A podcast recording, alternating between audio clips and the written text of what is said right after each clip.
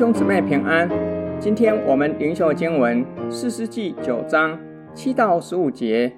有人把这事告诉了约坦，约坦就去站在基利心山顶上，高声向他们呼喊说：“示剑人啊，你们要听我的话，神也就听你们的话。”有一次，众树要去高丽一个王统治他们，就对橄榄树说：“请你做王统治我们吧。”橄榄树对他们说：“我怎可以放弃生产人用来荣耀神和尊荣人的油，飘摇在众树之上呢？”众树对无花果树说：“请你来做王，统治我们吧。”无花果树对他们说：“我怎可以放弃结出我的甜美果子，飘摇在众树之上呢？”众树对葡萄树说：“请你来做王，统治我们吧。”葡萄树对他们说：我怎么可以放弃生产那使神和人都喜乐的新酒，飘摇在众树之上呢？于是众树就对荆棘说：“请你来做王，统治我们吧。”荆棘对众树说：“如果你们真诚的高立我做王，统治你们，就要来投靠在我的荫下，否则火必从荆棘里出来，吞灭黎巴嫩的香柏树。”基利新山原是宣告祝福的地方。基甸小的儿子约坦站在山顶上，宣告的却是带有咒诅的预言，警告示剑人将有咒诅临到。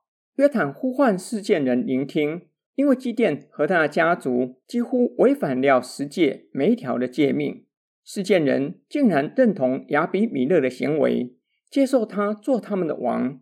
约坦的呼吁。不像亚比米勒是为了个人的利益，而是为了世界人的未来，要他们好好思想。约坦使用以色列人日常生活中常吃的食物和树作为预言的人物，种树邀请橄榄树、无花果树和葡萄树做他们的王。这些树纷纷表明各自有各自的角色和职分，不能放弃上帝给他们的使命。种树最后请荆棘来做他们的王。荆棘表明，若是真诚高利他做王，就要投靠在他的印下，不然就有火从荆棘里出来，吞灭黎巴嫩的香柏树。今天经文默想跟祷告，橄榄树、无花果树和葡萄树都清楚知道，他们在创造的次序中有独特的职分。橄榄树的油。是圣礼点用来高抹必备的，也可以作为烘烤食物用。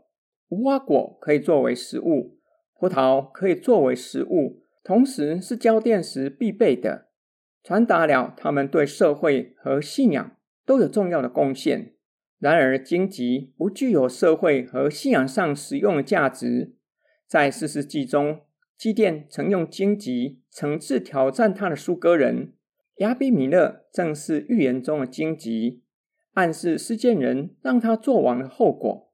荆棘的话显出狂妄自大，说出无法做到的事。荆棘不可能给人遮荫，也不可能有火从荆棘里出来，更没有能力吞灭香柏树。荆棘说的话反映出亚比米勒可怕的企图心，想要扮演上帝。上帝在焚而不毁的荆棘中。呼召摩西，基甸拒绝以色列人请求的时候，表明唯有上帝才是王，以色列人要降服在上帝的主权之下。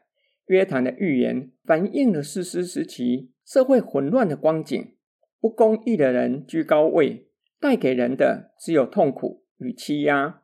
大部分极权国家正是如此。我们要为这些国家的人民祷告。求主拯救他们脱离不公义与欺压。我们要为教会祷告，每一个肢体都各按其职，发展上帝赐给我们的恩赐，并使用恩赐服侍兄姐，并为自己祷告。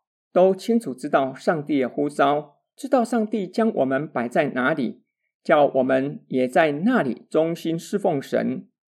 我们一起来祷告，爱我们的天父上帝，你按着次序。创造宇宙万物并且给宇宙万物使命就是要荣耀你的名。求主的圣灵光照我们叫我们知道在你的创造中在教会中你为我们量定的侍奉在那里衷心的侍奉你并与弟兄姐妹同心合意的建造教会。我们奉主耶稣基督的圣名祷告阿门。